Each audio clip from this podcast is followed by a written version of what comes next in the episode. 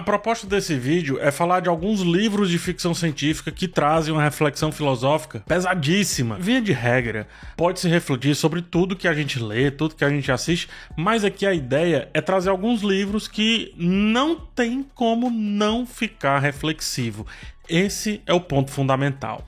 A ideia veio de um livro que terminei de ler e aí eu fui buscando outros que possam gerar, no caso, o mesmo sentimento. Enfim, no primeiro comentário tem vários links para comprar os livros e também peço que você e também com a gente deixar aquele like nesse vídeo em algum momento que lhe agradar. Vamos lá o que interessa.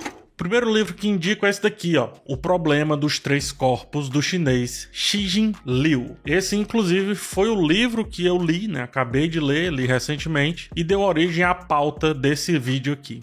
Liu é um ser humano daqueles notáveis, né? No mínimo notáveis. Trabalhou como engenheiro de usinas de energia antes de começar a se dedicar perfeitamente ali para a escrita. Fascinado por astrofísica, física, pelo cosmos, enfim, um cabeçudo, como dizem, é óbvio que ele coloca tudo isso nesse livro, que é, no caso, parte de uma trilogia, mas eu li apenas o primeiro, tá? Não sei atestar sobre os demais. Mas com certeza eu digo que isso aqui é um jovem clássico, pode ir sem medo. A história aqui de O Problema dos Três Corpos estende-se por várias décadas. Cientistas tentam desvendar o tal do problema dos três corpos. Um problema da física aqui do mundo real e também da matemática, que se refere à dificuldade que se tem em prever os movimentos de três corpos celestes que interagem gravitacionalmente entre si.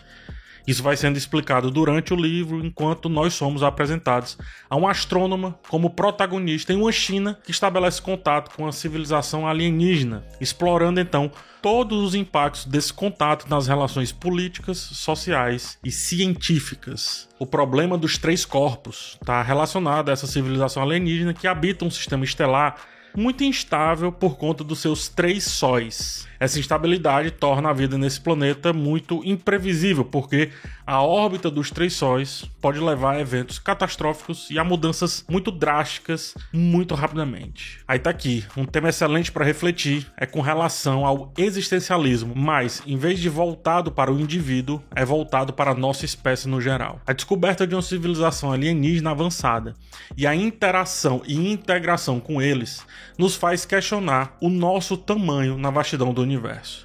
Estamos diante apenas aqui da nossa realidade autocontida, ou seja, do nosso mundinho, ou enquanto planeta estamos em uma simbiose muito maior? Qual é a importância de resolver problemas tão complexos da humanidade? Inclusive, alguns trechos do livro nos leva a refletir sobre o ato de refletir. Um outro tema interessante, o rápido avanço tecnológico e como isso pode afetar a sociedade e a própria essência do ser humano. Imagine jogar um jogo com hack, né? Usando código. Será que tem a mesma graça? Do que aprender no processo e sofrer durante ele, ao mesmo tempo, será que precisa sofrer com tantos processos assim? O Shinji Liu, né, aqui no problema dos três corpos, questiona-se se o progresso tecnológico é inerentemente bom ou se pode acabar sendo a nossa ruína quando é feito apressadamente ou pior, com o auxílio de quem já viveu tudo isso e pode dar grande vantagem natal da grande história. Vai ter uma adaptação dele para Netflix, tá? Comandada pelos D&D, né, o David Benioff e o Dan Ways, lá do Game of Thrones. Talvez saia esse ano 2023, mas sobre isso eu tenho apenas uma palavra: medo. Minha segunda indicação é o livro Solares, do Stanislaw Lem. O livro já tem algumas adaptações aí para o cinema. A do Tarkovsky de 1992 é a minha favorita aí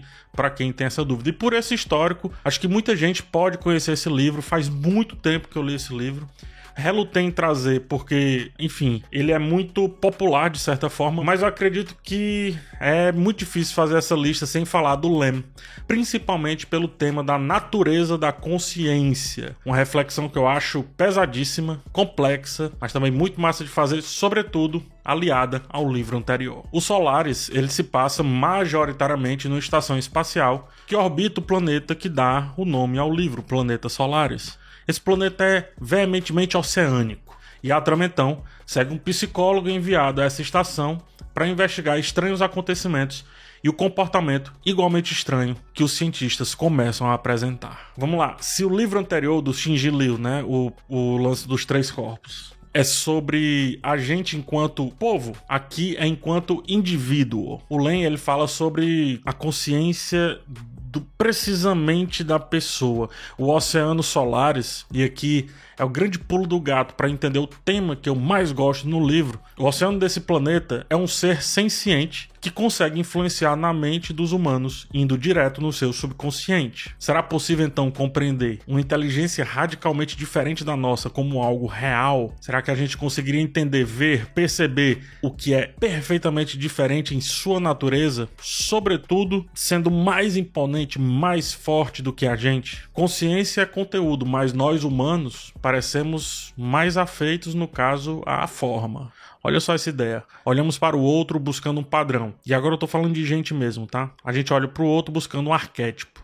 Mas enquanto isso, a consciência passa batida, as ideias, o interior, tudo passa batido. Disso vem outros temas, solidão e isolamento, por exemplo. Alguns personagens são confrontados com isso, tanto física quanto emocionalmente, enquanto tentam compreender o planeta, as manifestações e, de alguma maneira, estabelecer uma comunicação para tentar criar uma, é, uma ideia, para tentar criar ali uma questão não é nem de confronto, mas uma questão de entendimento. De novo, a gente olha para o outro sem compreender os limites que podem existir e sem conseguir entender perfeitamente, a gente acaba se defrontando com a gente mesmo. Fora isso, tem também toda a questão do oceano, né? Como, por mais que teoricamente o nosso oceano não seja senciente, alguns causos, algumas questões questões, sobretudo vindas da solidão daquele que fica ali no oceano nos barcos, atravessando, fazendo as grandes travessias, quer que seja, pode fazer parecer que o oceano também tem vida, ou seja, que o oceano consegue influenciar na nossa mente. É só ler o livro, falando mais uma vez dele, do Amir Klink, 100 dias entre céu e mar.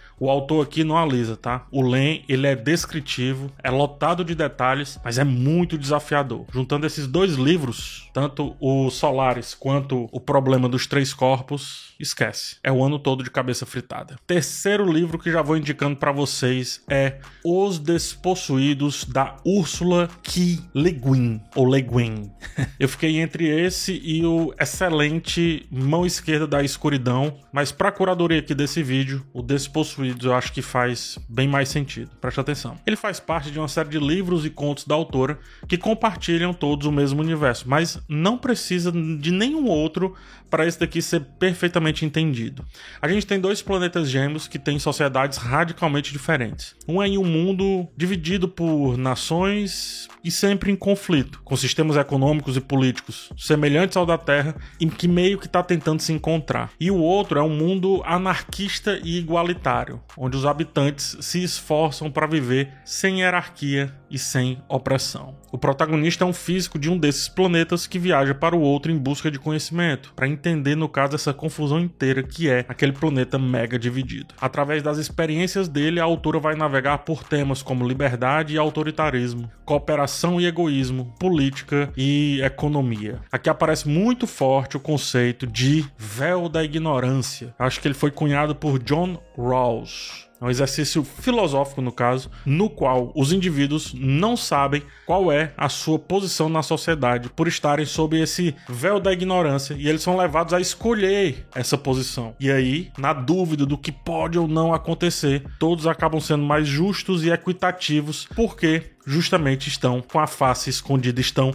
com a ignorância tomando conta. E assim, o governo dessa sociedade acaba sendo um pouco mais igualitário. Quando a Le Guin, ela descreve os dois planetas, o igualitário e o desequilibrado, ela dá muita coisa para a gente entender todas as implicações dessa teoria da justiça distributiva. Acho que é assim que chama. E a mulher, para desgraçar muito mais o nosso juízo, mostra todos os possíveis desdobramentos disso dentro dessa história. O outro destaque, quando mostra como a cultura e a educação podem influenciar a forma como as pessoas interagem umas com as outras e como as pessoas decidem. A sociedade de um planeta é baseada na colaboração, no apoio mútuo, enquanto a do outro é dominada pela competição e pela busca pelo poder. Todas as decisões do indivíduo, até mesmo as pequenas, são baseadas então no ambiente de onde ele vem, seja nas relações íntimas, seja até nas relações mais cotidianas, mais do dia a dia solitário daquele ser. Ou seja, vem a pergunta: será que dá para não sermos competitivos em uma sociedade